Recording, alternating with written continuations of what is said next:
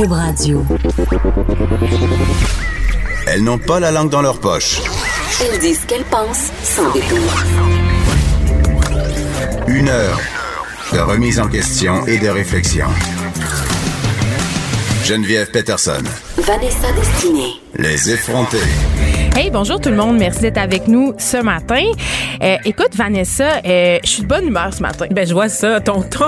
Non. On, entend, on on entend le sourire dans ta voix. Non, mais c'est que je suis enchantée parce que euh, je sais pas si vous le savez, mais je suis une grande amatrice de théâtre.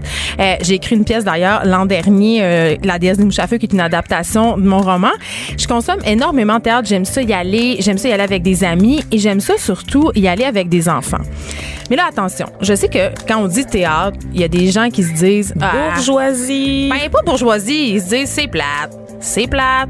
Ouais. Mais ça se peut aller au théâtre puis que ça soit pas plate. Ça se peut aller au théâtre puis que ça soit des sujets qui nous touchent, des sujets d'actualité. Là, sortez-vous de la tête là, les pièces du TNM qui revisitent les grands classiques puis qui durent 4h30. Là. Moi, c'est pas mon genre de théâtre. pas du tout. Moi, j'aime le théâtre actuel. Euh, J'aime le théâtre qui parle notre langue. Et euh, j'ai été invitée hier à une représentation spéciale au théâtre d'Outremont euh, pour aller voir une pièce qui s'appelle Je suis je suis William.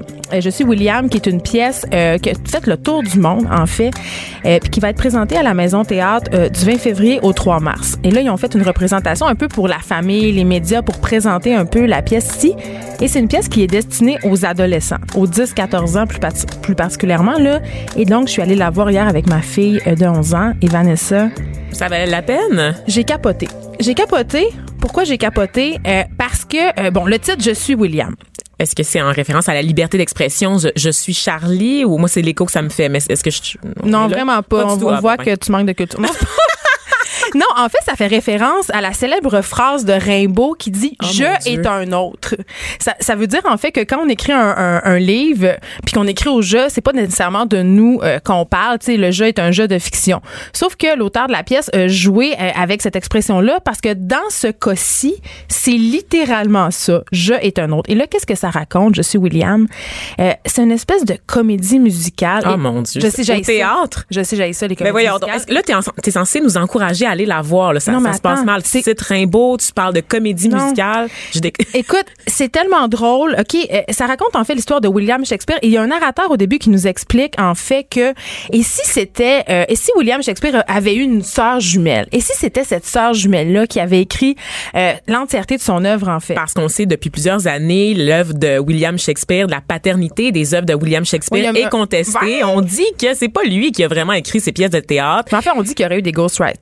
Exactement. C'était le cas de plusieurs auteurs de À- l'époque. de l'époque, oui. Euh, donc, euh, la distribution de cette pièce-là, euh, en fait, c'est Edith Arvizet, Simon Labelle, euh, Ouimet et Renaud Paradis euh, qui jouent tous les rôles. Et euh, là, chapeau euh, en passant à Renaud Paradis, là, qui incarne environ cinq rôles. Il fait le narrateur, la mère, la reine d'Angleterre. Ça ça a juste aucun sens. En chantant? Non, c'est pas toujours en chantant. Il y a quelques chansons. C'est pas gossant. Et ce qui est le fun avec les chansons, c'est que c'est du slam qui mélange la poésie de l'époque puis du langage contemporain. Tu sais, donc euh, c'est absolument délicieux. Il y a pas un temps mort. Écoute, ça dure une heure et dix. J'ai jamais vu le temps passer. Et surtout, ça pose une question fondamentale. Euh, et si, euh, qu'est-ce qui, qu'est-ce qui serait arrivé justement si le Shakespeare n'avait rien écrit de, de ses affaires et que ça avait été sa sœur? Ben, il serait arrivé que on n'aurait pas eu accès aux écrits de Shakespeare. Comment ça? Ben parce que dans ce temps-là, les femmes avaient pas le droit de lire, avaient pas le droit d'écrire, avaient pas le droit de réfléchir. Et si elles étaient prises en fait euh, en flagrant délit d'intelligence, on, on les noyait, on les on les pendait sur la place publique. En fait, C'était des sorcières. on faisait ce qu'on appelait le test de la sorcière. Donc, on te prenait, on te plongeait dans une rivière attachée sur une chaise. Et si tu réussissais à te défaire de tes liens, tu étais évidemment possédé du malin, donc tu devais être pendu sur la place publique. Et si jamais tu mourais, ben, Ben, désolé. Donc, tu mourrais dans les deux cas. Et, et, et, c'est ça. Donc, la sœur de Shakespeare qui est incarnée par euh, Brio avec euh, par Edith Arvizet, ben, elle, écrit ça, puis elle est pas bien avec ça, puis elle, essaie de cacher ça à tout le monde. Et finalement, euh, la pièce est présentée à Londres et la reine d'Angleterre se rend compte que c'est elle qui l'a écrite. Donc, c'est une histoire vraiment le fun.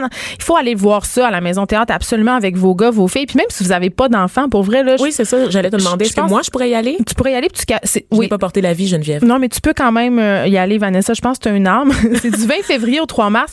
Sérieusement, achetez vos billets. Là, Peut-être une sorcière? ça vaut la peine. C'est pas plate, puis c'est l'occasion d'avoir une discussion absolument euh, importante parce que euh, à la fin, on se demande si ça va si mieux que ça pour les femmes autrices et pour les femmes dans la sphère publique en général. En culture. En culture, mais aussi euh, dans les et tout. Puis j'avais envie de, de, parler de ça parce que c'est vrai que comme femme auteur, il y a une différence. Le traitement médiatique est pas le même.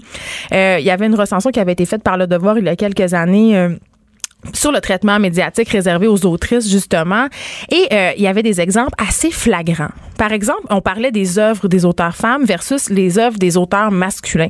On disait des œuvres des auteurs masculins qu'elles étaient euh, universelles, euh, qui avaient une portée grandiose, que c'était le génie masculin et tout. Et quand on parlait des mêmes récits de femmes, c'était des œuvres intimes, des œuvres autobiographiques. Donc il y, a un billet. Et même à l'école, quand on nous présente des œuvres, quand on nous parle de littérature écrite par des femmes, c'est la littérature féminine. C'est pas juste des livres. C'est toujours jamais... une catégorie. Ben, en, fait, c'est un peu une sous-catégorie. Et euh, il y a deux personnes que j'aime vraiment beaucoup qui sont Amélie euh, Boulanger et pardon, Amélie Paquet et Julie Boulanger, qui sont deux profs de littérature au cégep, qui ont parti un blog qui s'appelle Le bal des absentes, OK, et qui est devenu aussi un livre, un essai sur la place des auteurs en littérature. Et vous, pouvez aller voir sur ce blog-là, c'est toutes les autrices un peu que l'histoire a oubliées. Donc, des, des, femmes qui ont écrit des magnifiques livres puis qui n'ont pas été mises de l'avant et que, qui sont pas vraiment enseignées dans les universités parce que les corpus masculins euh, prennent toute la place pour des raisons historiques évidentes. Là. Donc, ils essayent un peu d'apporter de, l'eau moulin, euh, Amélie Julie, avec leur blog Le bal absentes et avec euh, le livre du même nom qui est publié, je crois, aux éditions Remue Ménage. En tout cas, mais allez voir ça, ça vaut la peine parce que c'est vrai qu'on a passé à côté de beaucoup de femmes de talent. Puis aussi, même encore, tu le disais, Vanessa, aujourd'hui, la littérature, on, on la qualifie de féminine. Oui. Et moi, la première question qu'on me pose souvent en entrevue, c'est est-ce que c'est de l'autofiction?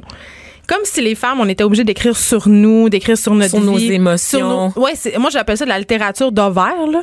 moi moi j'écris des livres, des petites lectures de chevet, des petites lectures d'été, des petits livres de femmes. Ben oui, écrits par les femmes, c'est ça. Est-ce que est-ce que c'est universel? Est-ce que les gars vont y trouver leur compte aussi? Je pense que oui. C'est une question qu'on pose jamais quand on lit des auteurs masculins, n'est-ce oui, pas? Ils sont juste imposés. Oui. Comme... On m'a aussi demandé souvent si mon chum m'aidait à écrire mes livres, si je me faisais relire pour être sûr que c'est bon. C'est vrai? Ouais, des journalistes sérieux m'ont posé cette question. J'en parle aujourd'hui, puis ça me fait encore euh, rire réagir en même temps. Donc voilà, allez voir cette pièce. Je suis William. Euh, c'est produit par le théâtre Le Clou. Euh, les interprètes sont formidables.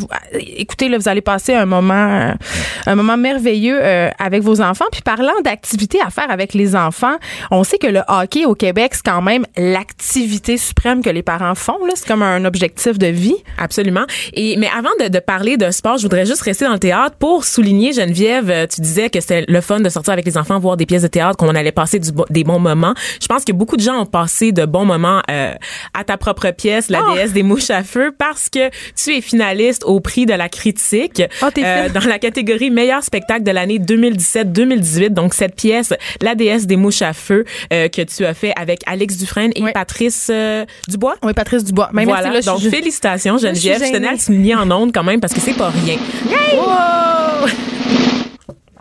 Et donc, tu es une des rares euh, femmes autrices qui, qui, est nommée dans cette catégorie-là. Donc, félicitations. Et on suit ça. Euh, est-ce que la remise de prix, c'est quand? C'est au mois de décembre. C'est au mois de décembre. En fait, j'ai même pas été mise au courant que j'étais nommée pour ce prix-là. Je l'ai appris dans les journaux.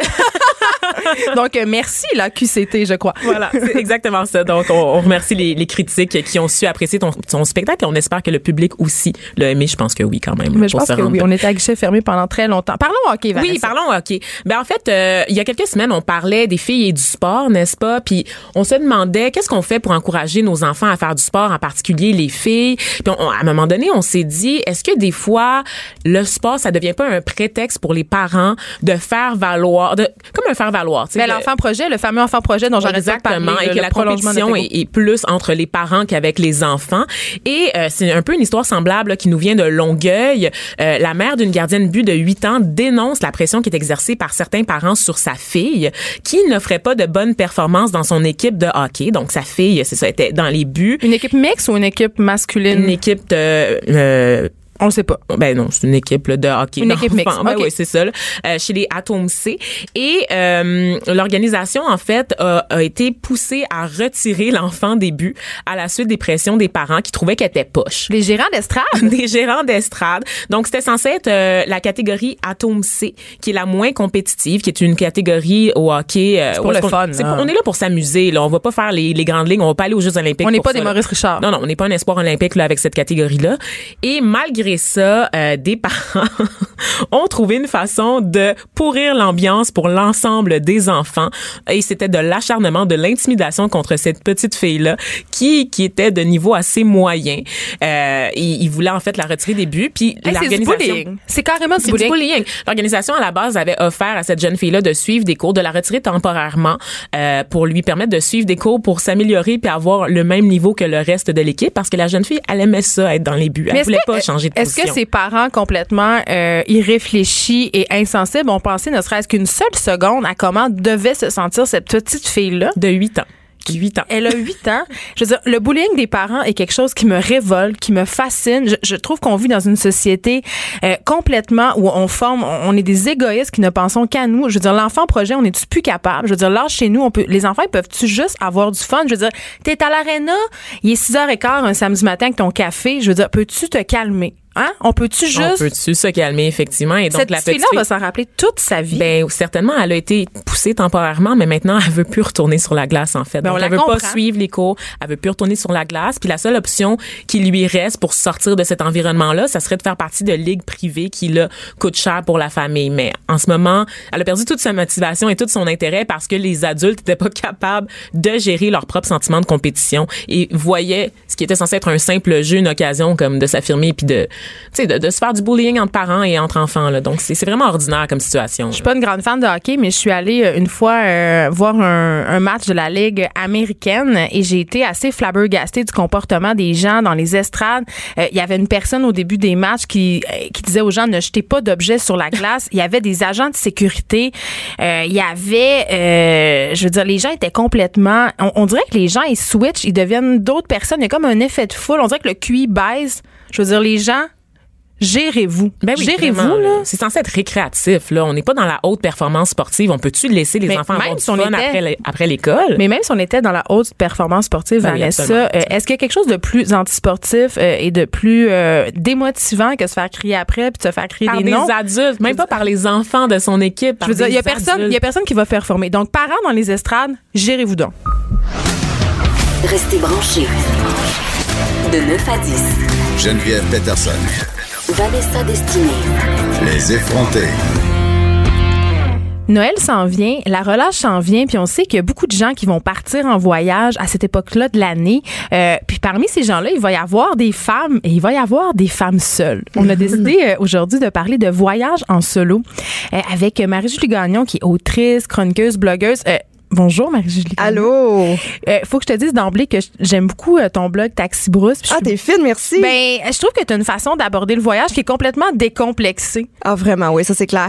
Ben oui, parce que je trouve qu'en ce moment sur Instagram, quand il est question de voyage, on est beaucoup dans la fantasmatique, on Mm. Est beaucoup dans les images très léchées, Ben très oui. parfaites. J'ai pas l'impression que j'apprends grand chose sur les destinations. J'ai juste Mets l'impression. ton bikini et pose devant un beau Oui, on paysage. se vend du Ben, rêve. ouais, on ouais. du rêve, mais En on ne même sait pas temps, comment accéder au rêve. Exact, mais j'ai rien contre les filles qui posent en bikini sur Instagram. Je vais pas déclencher une politique, euh, une polémique, pardon, de, de slut shaming.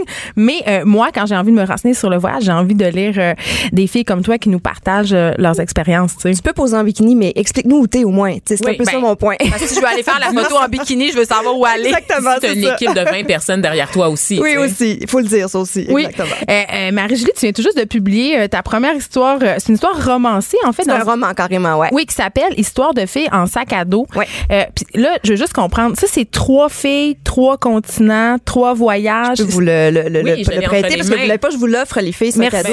En fait, gentil. en gros, c'est une collection qui s'appelle L'histoire de, de, de filles qui est euh, dirigée par Nadia Lagdari-King, donc qui, euh, qui écrit aussi, qui est elle aussi autrice. Et c'est euh, les éditions La Goélette qui ont décidé de faire cette collection-là. C'est vraiment, euh, disons, de la lecture de vacances. C'est comme tu le dis, totalement décomplexé. C'est vraiment, ça n'a pas d'autre but que de nous faire décrocher en vacances, nous faire sourire. Et euh, moi, quand ils m'ont approché pour ce projet-là, ils m'ont carrément dit, écoute, le thème, c'est voyage de, de filles en sac à dos. Est-ce que ça te tente? Oui, parce Euh, que toi, t'es pas tout le temps rendu dans les grands hôtels, là. ben moi, je fais un peu de tout, mais c'est sûr que j'ai la chance d'avoir un métier qui me permet aussi d'aller dans les grands hôtels. Mais donc, Oui. c'est ça. Et donc, la troisième histoire est signée Mélanie Leblanc. Donc, c'est trois histoires vraiment avec des tons hyper différents, des héroïnes très différentes. Et c'est dans trois pays. Donc, on va euh, en Nouvelle-Zélande avec Nadia, on va au Mexique avec Mélanie, et moi, je vous emmène, j'emmène une lectrice, euh, je dis lectrice, mais lecteur aussi, là, en Thaïlande. Parce que c'est pas juste la littérature féminine, n'est-ce pas? Non, on non, mais pas, ça s'appelle quand les- même Histoire de filles. Oui, oui, oui, mais je pense que. Je pense sincèrement que les gars peuvent avoir beaucoup de fun à lire ça aussi. tu sais. Moi, il y a beaucoup d'affaires de filles dans mes projets, mais c'est toujours très. euh, Ne serait-ce très- que pour envoyer leur Ben en oui. voyage. On aime bien. Eh, Marie-Julie, explique-moi, euh, pour les gens qui te connaissent moins, euh, qu'est-ce que tu fais puis d'où ça devient, euh, Ouais. cette passion-là du voyage? Ben en gros, euh, moi je gagne ma vie comme chroniqueuse voyage, comme j'écris aussi sur le voyage, je fais toutes sortes de choses sur les voyages. Euh, mais mais à l'origine, j'étais pas du tout du tout destinée à ça. J'ai vraiment une formation de journaliste. Euh, je viens du lac Saint-Jean, de Saint-Félicien, dans le fond d'un rang où personne ne voyageait autour de moi. Près du zoo. Auprès du zoo, j'ai travaillé aux zoo de Saint-Félicien. Ben là, Wow. Elle, avec tous ces animaux exotiques, Et je prends, ouais, je prends encore ma carte d'abonnement annuelle, j'aime trop ça. Ben, moi aussi, Bref. je vais à chaque année avec mes enfants. C'est trop génial. Aller aux zoo de Saint-Félicien. C'est encore, oui, puis il y a plein de nouveautés d'ailleurs. exactement. Hey, mais je suis allée voir euh, cet, euh, cet été le, le, le spectacle de Moment Factory, l'espèce de forêt lumineuse. là. C'était absolument capoté. Mais bon, tu- on peut, est-ce qu'on peut aller en, en solo aux de Saint-Félicien? Je pense que Tout à oui. fait, oui. mais, mais tout ça pour dire que j'étais pas destinée du tout à voyager parce que j'avais pas d'exemple autour de moi. C'était pas ça qui était valorisé. C'était pas ce que, ce que, ce que ma famille faisait. J'étais pas, tu sais, on m'amenait pas partout quand j'étais petite. Donc, euh, disons, les hasards de la vie puis un paquet de choses ont fait que j'ai commencé à voyager et je suis partie pour la première fois seule, euh, à 23 ans, ce qui est quand Ton même relativement voyage? tard. Premier, premier voyage seul, en solo, vraiment toute seule. C'était au Portugal. Puis là, j'étais tellement stressée que je m'étais payée, tu sais, genre le 5 étoiles, la totale. Tu sais, une Ah, affaire que tu dis, oui, mais moi, je veux rencontrer des gens. Puis là, tu fais, ah ouais, c'est vrai que c'est pas dans un hôtel 5 étoiles que je vais rencontrer du monde. Tu sais, bref, j'ai appris beaucoup au fil du temps. Mais comme, encore une fois, j'ai dû apprendre un peu sur le tas, ben c'est clair que j'ai- développé tout ça. Et il y a eu plein de ramifications à ça. J'étais très workaholic, moi, au début de la vingtaine. Entre 18 et, et 24, j'ai travaillé comme une folle. J'ai vendu mon premier texte à un magazine, j'avais 18 ans. Fait qu'à un moment donné, j'ai fait, OK, c'est parce que là, je travaille, mais est-ce que j'ai vécu, moi, à rien, tu sais? Donc, à un certain moment, j'ai, eu ce désir-là de, de partir vivre. Donc, j'ai fait un, un stage euh, au Burkina Faso de trois mois, à Ouagadougou, de vidéo-reportage. Après ça, je suis partie vivre carrément en Asie. Je suis allée enseigner l'anglais pour vraiment tirer la plug en, en, en anglais. Donc, ça, ça m'a fait du bien, cette pause-là. Puis bon, je suis revenue évidemment, bien sûr, au journalisme et à l'écriture. Puis il y a eu un blog qui a été lancé en 2008 qui s'appelle Taxi Brousse, qui est encore mon espace ultime de liberté, comme je l'appelle. Là, je vous fais la version courte super, super, super vite, mais bon, c'est un peu ça en gros. OK, maintenant, tu vas prendre une pause pour respirer. Tu vas Ouais. nous dire Je combien, fais pas ça souvent, moi. combien de pays, combien de pays t'as visité? Ben, très franchement, là, moi, je suis un peu une récidiviste. tu. Je, Ah. je compte pas tant que ça les pays. Je vais vraiment souvent aux mêmes places. Je suis un Ah peu, un peu obsédée par genre, c'est ça, la Thaïlande. Je vais tout le temps y retourner dès que j'ai l'occasion. Tu sais, la France. euh, Pourquoi euh, la Thaïlande? Ben, la Thaïlande, ça a été d'abord parce que c'est le premier pays d'Asie. Ben, je suis allée trois jours à Tokyo avant, là, mais je trouve que ça compte pas. Là. C'est le pays d'Asie, le premier pays d'Asie où j'ai vraiment voyagé seule avec mon sac à dos, à vraiment apprendre un peu comment ça se passait. C'est pour ça que j'ai choisi de, que mon histoire dans l'histoire de filles euh, en sac à dos se passe là. Euh, c'est un pays facile, la Thaïlande. C'est vraiment facile à voyager. On mange super bien. Non, ben, en Euh, c'est. C'est Ouais. c'est ça. Fait qu'il y a beaucoup de bons côtés. Puis l'Asie, ça reste mon continent de prédilection, même si j'ai fini par épouser un Africain rencontré à Taïwan pendant que j'enseignais l'anglais. Ouais, c'est un peu ça. Quelle vie. J'adore. Ça, tu vas nous le raconter dans un prochain livre, j'espère, bien sûr. C'est Mais- déjà fait dans Carte postale d'Asie qui Ah, est pour en vrai? 2007. Ouais, je- Ouais. Je n'ai pas lu l'entièreté de ton œuvre, désolée. Écoute, Marie-Julie, parle-moi des défis de, de voyager en solo, notamment Oui. quand on est une fille, parce que moi, euh, euh, j'ai quand même voyagé un petit peu, jamais en solo. Par contre, euh, j'ai visité quelques pays où il y avait des consignes qui s'adressaient Ouais. aux femmes. Je pense entre autres à l'Inde, où bon, il y a des quand même certaines régions à éviter, des vêtements aussi Comment ça se passe? Mais tu sais, l'erreur qu'on fait souvent quand on voyage, c'est de prendre pour acquis que tout le monde euh, est, est rendu, disons, au même, au même, aux mêmes endroits quand il s'agit de justement les droits des femmes, tout ça, puis la façon de s'habiller, ça peut vraiment changer ton expérience dans un pays. Tu sais, Euh, c'est clair que l'Inde, ça reste un exemple très classique dans la mesure où t'arrives pas là avec des petites bretelles spaghetti. Tu sais, tu mets tes manches longues. Mais j'en ai vu plein de tourisme en, en petites bretelles spaghetti. En Inde? j'en ai ben plus dans la région de Goa, là, mais euh, à Mumbai, j'en ai vu. Puis, puis évidemment, moi, j'ai j'ai un peu capoté quand j'en ai vu. Tu sais, Ben moi, dans le Gujarat, euh, qui est une région qui est pas tellement touristique, puis qui est aussi Ouais. une région sèche, là, sans alcool, euh, j'ai été obligée de me voiler. Ah oui, carrément. Ouais, parce que j'avais les cheveux très très roux dans ce temps-là et j'ai la peau très très blanche et sérieusement là, je- faisais, euh, non mais il y avait des attroupements autour Ouais. de moi puis les gens me touchaient euh, mais il y avait pas des, des- je je peux pas dire que j'étais touchée de façon déplacée mais je me sentais euh, comme un, un animal dans un zoo. Mais c'est un peu, ouais. Puis, tu tu vas toujours passer, tu passeras jamais inaperçu parce qu'effectivement, t'as la peau très blanche, Mais là, oui. même avec un voile, je pense qu'on va quand même te voir Mais à des kilomètres à la ronde. Oui. Mais tu sais, reste que juste de, c'est toujours une question de respect. C'est un peu comme ça que je le vois. Tu sais, À Rome, on va- on fait comme les Romains? c'est un peu ça. Tu sais, on va pas là pour changer la façon dont les gens pensent. Tu sais, c'est très confrontant aussi pour ça le voyage. Tu sais, il y a toutes sortes de situations dans lesquelles on se retrouve, puis on a des, des, des réflexes euh, de Québécoises très libérés, puis on est complètement wow, ok, je peux pas croire que ça se passe devant mes yeux. Ouais. Mais qu'est-ce que tu veux faire Qu'est-ce que tu peux faire de plus que intégrer ça puis le, le, le, le réfléchir? Puis tu, sais, tu peux tu peux pas aller changer la mentalité des gens. C'est fait c'est pas le but quand on voyage. En fait, c'est toujours ça que je dis. C'est oui, informez-vous adéquatement avant de partir. Qu'est-ce qui se fait Qu'est-ce qui se fait pas? Il y a des, en- des endroits où tu les regardes même pas dans les yeux, les hommes. Tu sais, tu fais pas exprès non plus de te mettre dans des situations où tu vas pas là pour défier les codes culturels. Tu sais, tu vas là pour justement vivre une expérience. Apprendre. Apprendre exactement. Tu sais, puis l'humilité, je trouve que c'est la chose qu'on apprend le plus en voyage. Puis- Vraiment. C'est quoi les plus pour toi de voyager solo? Ah mon dieu, il y en a tellement. Tu sais, au que c'est début, comme dans Eat, Pray, Love? ah mon dieu. ben ça peut. tu sais, sincèrement là, comme bien des gens, moi j'ai commencé à voyager seule par dépit parce que personne ne pouvait partir avec- moi au moment où je voulais partir. Tu sais, c'était ça le début. Souvent pour les gens, on trouve personne, nos amis peuvent pas partir en même temps, notre chum est occupé. Et euh, c'est sûr que la première fois c'est toujours un défi, mais une fois que t'as goûté à ça là, l'espèce de liberté. Écoute, puis même je dis toujours, moi, moi j'ai un enfant de 12 ans, puis je dis toujours aux mères autour de moi, vous devriez toutes une fois par année au moins vous offrir une semaine de voyage en solo quelque part pour décrocher, parce que ça permet tellement le cliché qu'on se retrouve en voyage, il est vrai, tu sais. Ça permet de quand, tu sais moi je dis toujours ça fait un effet zoom out. Quand t'es en voyage, ça te permet vraiment de voir les choses sous un autre angle complètement, puis dans toutes les situations possibles, tu sais. Fait que ça, ça a cet effet-là, puis ça fait aussi que t'es plus porté. Quand t'as le goût de voir du monde, tu vas voir du monde. Quand t'as pas le goût de voir du monde, ben tu restes dans ton coin, tu sais.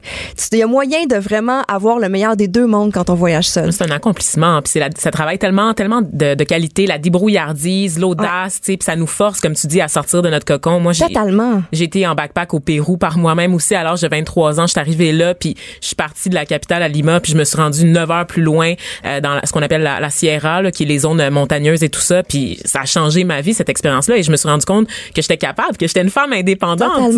Tu. C'est vraiment empowering. Oui, absolument. Mais- Non, mais c'est vrai. Puis tu te rends compte que t'as plein de ressources en dedans de toi, tu savais même pas que. Tu sais, on se retrouve toujours dans des situations pas possibles dans le Ah, voyage. Le sais, temps. euh, Par exemple, Ben écoute, juste mon héroïne là, dans, dans, dans justement Histoire de fille en sac à dos, moi je l'ai vraiment mise dans marde là, complètement de, de A à Z. Elle arrive, euh, elle oublie son passeport dans un taxi. euh, tu sais, il arrive à peu près tout à, à prendre brosse, euh, pas suppose. En tout cas, elle se retrouve avec toutes sortes. Disons que j'ai mis les pieds dans les plats parce que c'est des choses qui peuvent arriver en voyage. Mais ce que je trouve fabuleux, c'est qu'il y a toujours des solutions. Puis plus tu voyages, plus tu te rends compte de ça. À quel point il y a toujours une solution, peu importe ce qui va arriver. Tu sais, fait que c'est pas. euh, Et dis-moi, comment tu gères le choc du retour? Parce qu'il y a le choc Ah ouais. culturel quand on arrive sur place dans un pays qui nous déstabilise, mais le fait de voyager comme ça en continu, quand on revient, puis qu'on retrouve notre confort, il y a une adaptation aussi à faire. rapidement, Marie-Julie. Écoute, euh, moi je dis toujours que c'est comme un peu tomber en amour. Tu sais, quand tu tombes amoureux, c'est pas parce que ça a duré super longtemps que c'est forcément ce qui t'a marqué le plus. Parfois, ça peut être très court, très bref et très marquant. Je pense que de, de, de, de se permettre justement de vivre le deuil de ce voyage-là et de préparer un autre voyage après, ça aide beaucoup. Ah, parce qu'il y en a toujours un autre. Est toujours Ben sa pote. oui, toujours, il faut quand même. Mais on dirait que ça renforce un peu cette idée quand même que le voyage est une forme de fuite. Il y en a qui partent tout le temps. Ah, ça, Est-ce que ouais. je l'ai? Vu dans l'humanitaire? bien ici? Dans Ouais. l'humanitaire, je l'ai vu beaucoup. Moi, je l'ai vu dans toutes les, les, toutes les, tous les cas de figure. En fait, toutes les situations font en sorte qu'on peut dire est-ce que je fuis ou est-ce que je vais vers l'avant. Moi, j'ai toujours vu ça comme une curiosité, comme un désir d'aller apprendre, aller découvrir, aller explorer. C'est comme ça que je me perçois, beaucoup plus comme une exploratrice que comme quelqu'un qui fuit. Je vais vers les choses plutôt que de fuir ce qu'il y a derrière. C'est plus dans ce sens-là. Mais effectivement, euh, quand je parlais de mon zoom out, quand on a un problème là qui se passe dans notre vie ou une peine d'amour, combien de filles sont parties en peine d'amour, ça aide de prendre du recul puis de voir les choses sous un autre angle, comme je dis encore une fois. Pour moi, c'est le point numéro un du voyage. Ça permet vraiment de relativiser beaucoup de choses. Partir en voyage seul, ça permet de passer à autre chose. Ça, c'est bon. Ouais. Je retiens ça. Puis moi, si je peux vous donner un conseil, en 2015, on a publié le voyage pour les filles qui ont peur de tout. Il y a tout là-dedans. On parle de comment s'habiller, de, il y a beaucoup, beaucoup d'humour aussi. Franchement, ça, ça peut être vraiment un super beau cadeau de Noël pour vos, vos copines là, qui ont envie, euh, justement, de, de, de, D'être dépaysé. ouais, puis de comprendre, comprendre le behind the scenes. Pas d'histoire de sacoche puis de rouge à lèvres. Du front, des idées, du crâne. Les effrontés. parfois m'arrêter. Trouver un endroit où rester. Mais je n'aime que voyager. Et je ne fais que passer. Parfois j'ai envie. Jean Leloup. Je m'ennuie de Jean Leloup. Il est où? Il manque de Jean Leloup. Il est en voyage. Euh, écoute, euh, Marie-Julie, t'es es restée avec nous. Je suis contente, mais se joint à nous euh, Audrey Champagne, qui est une grande voyageuse.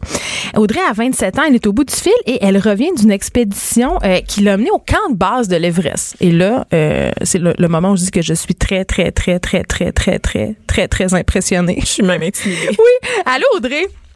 Bonjour. Écoute, euh, bien? oui, Ben mais merci toi. Oui.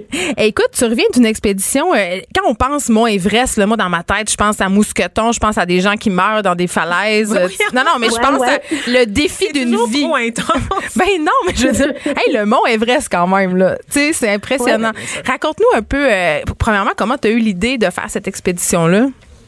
Ah ben mon Dieu, mon idée est un peu farfelue. En fait, j'écoutais un film euh, à Noël passé où le gars, c'est vraiment un film cucu là où le garçon partait pour impressionner une fille, il dit "Oh moi je pars, je m'en vais monter l'Everest."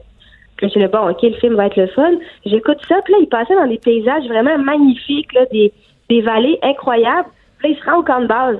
Puis là après il commence à mettre ses crampons puis à faire de l'alpinisme. Puis je fais "Hey, il s'est rendu au camp de base juste en rando."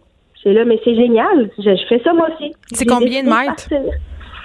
Euh, le camp de base est à 5364 mètres. Quand même. Dis-moi comment on se ouais. prépare, comment on se prépare à ce genre d'expédition-là? C'est quoi les, les préparatifs? Puis rendu là-bas, là, c'est comme dans les films que tu rencontres euh, un petit monsieur avec un sac à dos bizarre. Un puis- Sherpa? Oui, un Sherpa. Ah, oui, ben j'aurais pu faire ça, mais là, comme c'était ma première euh, expérience en altitude, je me suis dit que je voulais être bien entourée, bien euh, que mon voyage soit bien géré. C'est pour ça que moi, je- j'ai décidé de faire affaire avec une agence euh, du Québec là, qui fait des voyages d'aventure. Qui s'appelle les caravaniers, fait que ça m'a comme permis d'être un petit peu plus sécure sur cet aspect-là. Mais oui, sinon là, s'il y a des gens qui veulent y aller par eux-mêmes, tu peux arriver au Népal, tu trouves une agence, puis bingo, tu pars avec une petite équipe locale, là, puis tu euh, tu t'amuses euh, dans ça. Mais sinon, comment tu peux te préparer, c'est vraiment, ben c'est sûr, euh, question de, de petite préparation physique là. T'as jamais fait de rando, ben c'est le temps de commencer pour te Vanessa, je J'en prends bonne note. J'en prends bonne note. Hey, il fallait me trouver un sport, là. Peut-être qu'on va commencer avec ça, qui sait? L'Everest, c'est vraiment un objectif réaliste. Elle a 27 ans, moi j'en ai 28. Oui, OK. Je suis déjà en retard. Je suis déjà en retard. Donc, euh, Audrey, c'est ça comment. Mais oui, il y a une préparation physique, mais j'imagine qu'il y a une préparation mentale. Mais c'est peut-être moi qui, qui est dans le champ. Là, je veux dire, euh, c'est 5000 mètres d'altitude. Est-ce que l'oxygène est rare? Est-ce que, tu sais, qu'est-ce qui se passe, là? Oui, ben exactement. Plus tu montes, euh, plus euh, l'oxygène se raréfie. Par contre, à part d'aller faire d'autres voyages en altitude, t'as pas vraiment moyen de, de t'habituer aux effets que l'altitude pourrait te causer. Fait que c'est vraiment de, pendant le voyage de faire des petits paliers, de toujours tu montes plus haut puis tu vas dormir plus bas, question que ton corps soit capable de, de produire là, tes globules rouges pour t'aider à, à bien fonctionner quand même.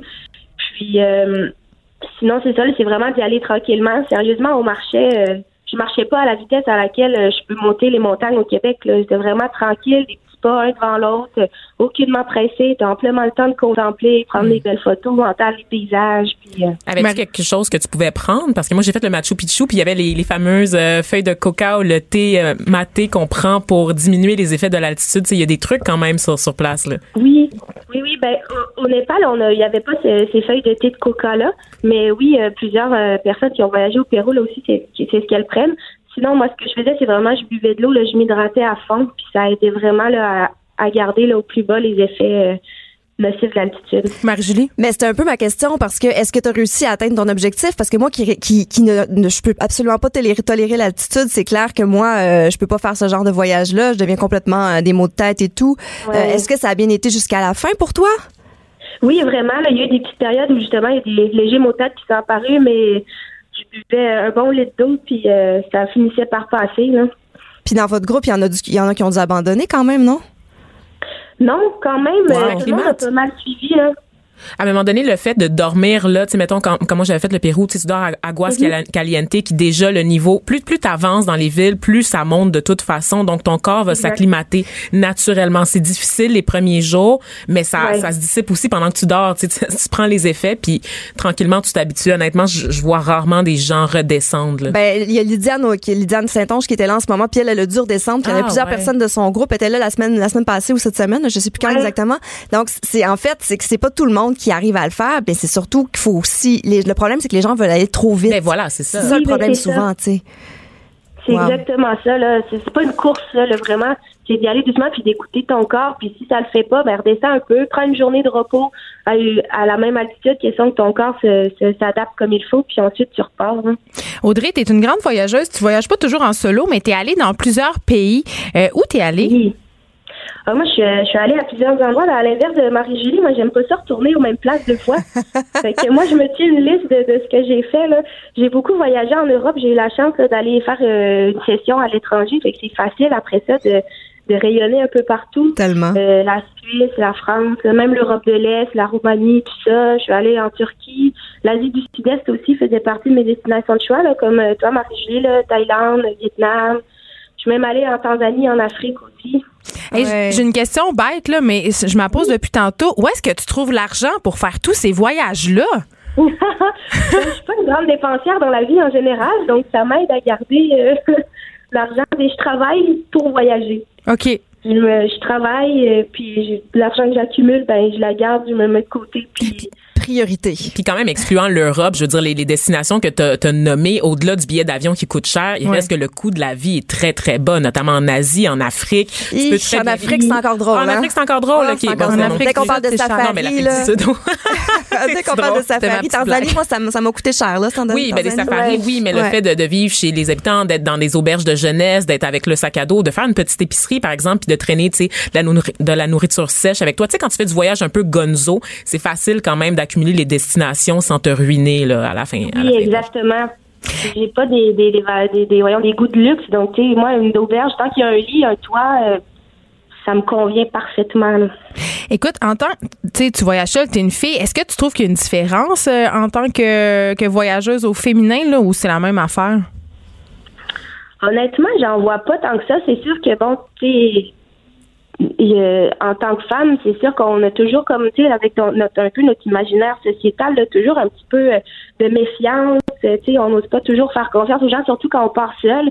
Mais en même temps, tu sais, je vois la différence entre euh, partir marcher dans la rue ici ou partir marcher dans la rue euh, n'importe quoi en Espagne. Pour moi, je, je, je me sens pas plus euh, insécure euh, de l'autre côté de l'océan qu'ici là. Euh, Marie-Julie et Karel, euh, pas Karel, mon Dieu, Audrey, excuse-moi. Euh, j'ai j'ai une question pour vous. Est-ce qu'il y a un pays qui vous intimide? Les deux, là, vous êtes deux bonnes voyageuses, mais est-ce qu'il y a un pays que vous oseriez pas faire ou que vous avez un peu peur L'Arabie de faire? Saoudite. Oui, mais j'avais la même tête.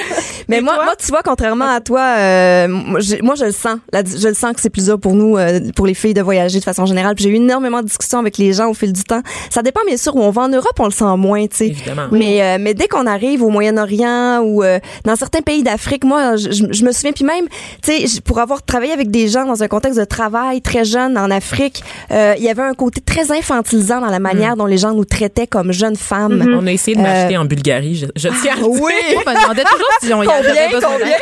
40 Il chameaux. était question de chèvre. Je pense que tu vaux pas plus que 12 chèvres. là. mais moi, je me demandais sans arrêt si j'avais besoin d'aide. Puis, puis même, je m'excuse, mais euh, au- même au Québec, quand je vais à la pêche au saumon, parfois j'y vais seule. Et quand je rencontre des pêcheurs gars sur le bord de la rivière, ils viennent tout le temps me voir pour me demander si je suis correcte. T'as l'air de faire pitié. Mais Non, mais il y a un côté, euh, ouais, il y a un côté. Non, mais c'est vrai que parfois, ça peut, on, on le sent, ce, ce, ce côté-là. Mais moi, ça m'a frappé plus dans certains endroits que dans d'autres. Et là, toi. Audrey? Ouais, ben, me, ça, en me faisant penser, oui, là, c'est vrai, mais même juste en voyage, euh, on avait des, au Népal, là, je parle, on avait des, des Sherpas qui nous accompagnaient, puis des fois, il y avait des passes difficiles, puis les deux gars dans notre groupe, ben, ils les laissaient aller, puis nous, les filles, ils, comme, ils étaient un petit peu plus euh, paternels, on va dire ça de même, pour essayer de Mais moi, ça me déplaît pas, ça, de me faire aider. J'ai un côté, euh, un côté reine, très assumé. Son féministe s'arrête là. peut- Vous porter porter. mon sac, portez mon sac si vous voulez le porter. Tu sais, je veux pas vous en empêcher. Ouais, pourquoi il porte? Mon féministe s'arrête là, il faut escalader une montagne.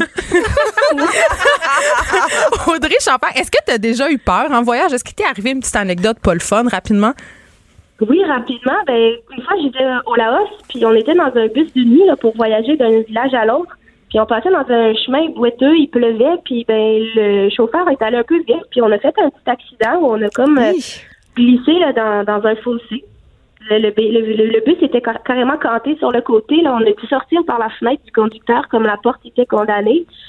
On était dans une campagne perdue, fait que c'est sûr que Là, t'es là, OK, bon, qu'est-ce que je fais maintenant? Le bus est comme pas utilisable. Je dois me ramasser ailleurs.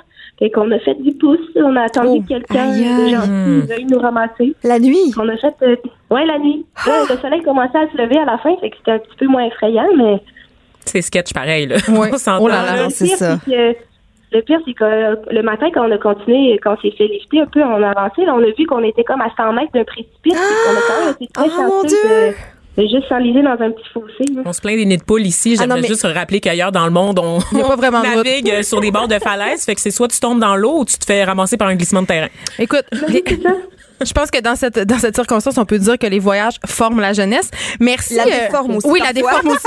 Merci euh, Audrey Champagne. Je te souhaite d'autres beaux voyages. Amène-moi. Marie-Julie Gagnon. Merci à vous Merci. Merci, merci Marie-Julie d'avoir Bon été avec nous. On, rappelle que ton livre Histoire de filles en sac à dos est en vente et que pour chaque euh, livre vendu, il y a un dollar qui sera remis à la Fondation du cancer du sein du Ouais. Québec. Bravo. Merci. L'actualité vue autrement. Pour comprendre le monde qui vous entoure. Les effronter. On change de registre complètement, Vanessa. Je te parle d'une affaire qui, moi, comme mère, euh, m'interpelle, m'inquiète. Euh, moi, je suis une maman qui est très techno, ok? C'est-à-dire que euh, je suis pas contre les écrans, euh, je suis pas contre les consoles de jeux vidéo. Euh, mes enfants, ils ont des iPads, euh, ils ont des téléphones. Euh, attention, par contre, là, ils ont des téléphones contrôlés. Il y a pas de réseau. Euh, L'accès est bien sûr vraiment bien supervisé, mais je ne suis pas de ces mères qui pensent que les affaires électroniques La lumière bleue. sont le, sont le démon. Ben, il faut faire attention à l'utilisation des écrans avant de se coucher, ça c'est vrai, mais je trouve que les outils électroniques, ça peut être de formidables euh, moteurs de création. Tu sais, on peut faire des vidéos euh, avec les iPads. On peut apprendre à monter des petits films. Tu sais, quand on, est, on supervise les enfants puis qu'on les laisse pas à eux-mêmes avec ces outils-là, je pense que ça peut être vraiment bien. Euh, sauf que là, j'ai vu quelque chose. il y a de plus en plus de jouets intelligents. Tu sais, dans notre temps, il y avait les Tamagotchi, là. Ben, dans le mien. J'en avais un. J'en avais un Mais aussi. ça, c'était cette espèce de petite bidule-là, là, que fallait que tu nourrisses, fallait que tu prennes soin, fallait que tu t'en occupes, euh, parce que sinon il mourait. Fait que c'était un peu l'ancêtre des jouets intelligents. Mais là, il y en a de plus en plus. Ben oui. Et il va en avoir aussi beaucoup sous le sapin de Noël. Parce que les jouets intelligents, ce sont des jouets qui sont un petit peu plus dispendieux. Donc, c'est rare que tu achètes ça une fin de semaine quand tu vas au Costco. Là, c'est plus des cadeaux. Tu sais, on pense à des petits chiens euh, qui sont téléguidés, qui sont euh, vraiment, tu sais, interactifs. là. L'enfant peut avoir... vraiment euh, une interaction avec son jouet. Sauf que euh, la presse nous apprend que ces jouets-là ne sont pas sécuritaires. C'est-à-dire qu'au niveau euh, de leur logiciel, si on veut, là, de la façon dont ils sont faits, euh, il, y a- il peut y avoir des fuites, des leaks qui font que euh, il y a des pirates informatiques qui peuvent avoir euh, accès aux données personnelles de nos enfants, c'est-à-dire leur âge, leur sexe, leur voix. Parce qu'on le rappelle quand même, ces jouets intelligents-là, ils ont des caméras, il y a des micros, puis il y a des, ca- des capteurs, en fait, qui leur permettent d'avoir des interactions avec leur- les enfants. Certains sont même connectés à Internet, donc évidemment, c'est des données personnelles comme les cartes de crédit. C'est ça. Mais encore plus inquiétant, euh, il y, a- il y a certains jouets qui ont tellement euh, des critères de sécurité qui sont faibles que des pirates qui pourraient prendre le contrôle du jouet et parler euh, à nos enfants via le jouet. Alors, ça m'inquiète beaucoup. Soyez vigilants euh, quand vous achetez des jouets électroniques. Et là, Vanessa, en début d'émission, on parlait euh, un peu de la violence au hockey, euh, de la violence des parents. Il faut savoir que depuis hier, il y a une initiative qui a été mise en branle qui s'appelle le sportif Pacifique. Et euh, on a Karel Lemar avec nous. Allô, Karel, des Canadiennes de Montréal, une équipe de hockey de filles. Euh, Puis c'est ça, avec Vanessa, euh, on parlait de la violence souvent au hockey euh, des, des parents dans les estrades puis dans tous les sports euh, par ailleurs. Là. Pourquoi tu as décidé de t'impliquer dans cette cause-là, Karel? Ben écoute, je pense que c'est quelque chose qui est euh, qui était temps qu'on en parle, puis qui était temps que que- qu'on essaie de faire changer les choses un peu. Disons que l'initiative est venue de du de l'institut elle-même Pacifique. Euh, j'ai eu un communiqué avec eux, puis ils m'ont parlé un peu du processus puis ce qu'ils essayaient de faire. Puis j'ai trouvé ça euh, alarmant qu'il n'y avait pas eu de choses qui s'étaient faites avant. Puis euh, ça m'a comme fait prendre une, une grosse prise de conscience. Euh, à j'ai jamais vraiment pris un espèce de, de, de, de mettre mon pied à terre à dire bon mais il serait temps qu'on change quelque chose peut-être dans les arénas dans les terrains de soccer alentour des gymnases euh, je trouve tellement qu'il y a des parents que qui ou des même des enfants des jeunes adolescents euh, tout le monde, on, on se sent qu'on est capable puis qu'on a le droit de dire des choses que on se de- permettrait jamais de dire sur la rue ou dans un restaurant ou peu importe. Que l'esprit sportif dépasse le jeu, justement, que l'esprit sportif soit partout dans les estrades. Exactement. C'est plus le, le niveau que euh, je trouve que l'environnement extérieur vient affecter le- la beauté du sport en tant que tel, puis euh, l'expérience du, du jeune athlète. Euh, Ça vient tout changer pour eux. Soit ils vont l'haïr ou soit ils vont adorer ce qu'ils font. Mais dis-moi, Karel, euh, toi, t'es une joueuse de hockey, puis moi, je connais rien au hockey. Là. Sauf que une affaire que je sais, c'est que les joueuses de hockey sont souvent victimes de préjugés. Euh, c'est un sport de gars, entre guillemets. Là, c'est, ça, c'est le, le préjugé qu'on a. Donc, toi, j'imagine, t'en as vécu des situations pas le fun comme joueuse de hockey au travers du temps? Ouais, mais j'ai eu euh, une chance, euh, sans la chance peut-être. J'ai joué avec les garçons jusqu'à temps que j'ai 17 ans, moi. Euh, puis euh, je me suis développée avec eux. Puis j'ai eu une équipe de hockey qui était extraordinaire, une gang de, de boys, si on peut le dire, euh, qui étaient super supporters, puis euh, qui m'ont comme, euh, j'étais, je faisais partie d'eux, si on peut le dire comme ça. Fait que j'ai jamais connu vraiment de, de d'espèce de, de, de- d'injustice ou de, de- des gens qui, des gars qui étaient disrespectueux euh, dans mon équipe à moi, mais c'était plus des venant des parents de des autres équipes ou euh, ouais. ou venant des joueurs des autres équipes. Ouais, j'ai euh, je parlais justement d'une petite euh, une petite occasion ou une expérience que j'ai vécue. Euh, on jouait contre euh, une équipe dans le fond à, à la Prairie, je me souviens de l'aréna tout. Puis il y a un parent après que j'ai compté un but le, le temps que la mise aux yeux se fasse que l'aréna devienne un peu plus silencieuse, qui s'est levé puis qui a juste crié que je, je devais retourner dans ma cuisine puis faire la vaisselle genre Un parent. un père, un père de famille, probablement qu'il y avait une fille, peu importe, puis qui s'est jamais, pardon, s'est jamais mis peut-être dans mes souliers. Attends, t'avais quel âge, excuse-moi? J'avais 13 ans. J'avais 12 ans et demi, Alors, 13 un ans. parent crie ça à une jeune fille de 13 ans, retourne dans la cuisine faire la vaisselle. Ouais, puis on n'était pas, euh, tu sais, mettons, en tout cas, je me dis, ma grand-mère aurait peut-être pu entendre ça dans son temps à elle, mais je, je suis pas si vieille que ça. Je me disais, en tout cas, juste de comprendre, je l'ai regardé comme je me souviens où ce qui était assis dans l'estrade. C'est quelque chose qui m'a marqué un Mais on peu. tolère ça et personne n'a rien dit. C'est-à-dire que moi, je- quand je suis allée au hockey, euh, je voyais des gens qui insultaient, je voyais des gens qui, qui criaient après carrément Mhm. des joueurs et c'est toléré. C'est toléré parce que c'est c'est ça a été dit, ça a été fait depuis des années. C'est des choses que tu cries après l'arbitre, tu cries après l'autre équipe. C'est une tu- culture de bullying. un peu. exactement. Puis c'est des choses qui sont comme. euh, puis tu sais, je- suis pas parfaite dans le fond. Là, j'ai sûrement fait la même chose ou dans le feu de l'action, il y a des choses qui sont dites, mais tant que ça reste à la comme je pourrais dire, moi personnellement en tant que joueur sur la glace, puis après ça qu'il y a un certain, Hey, je m'excuse, c'était c'était pas euh, comme ça où il y avait pas de Un je- retour. et voilà, ou bien, je trouve juste que le fait que le père ou la mère ou l'ami qui est dans l'estrade qui crie quelque chose à un arbitre ou à un autre joueur euh, réalise pas un peu qu'est-ce qu'il dit ou qu'est-ce que ses mots peuvent ou ses gestes Mais peuvent c'est ça. avoir comme C'est quoi impact? l'impact de, de ces gestes-là quand Mais, on entend les Tu insultes? sais, moi, quand j'ai entendu ça, je me, j'avais 13 ans, là, j'en ai, j'en ai 30, je vais, je vais dire mon âge. Euh, mais je, je me souviens encore de l'aréna, de l'équipe contre qui je jouais, la rangée dans l'estrade où il était.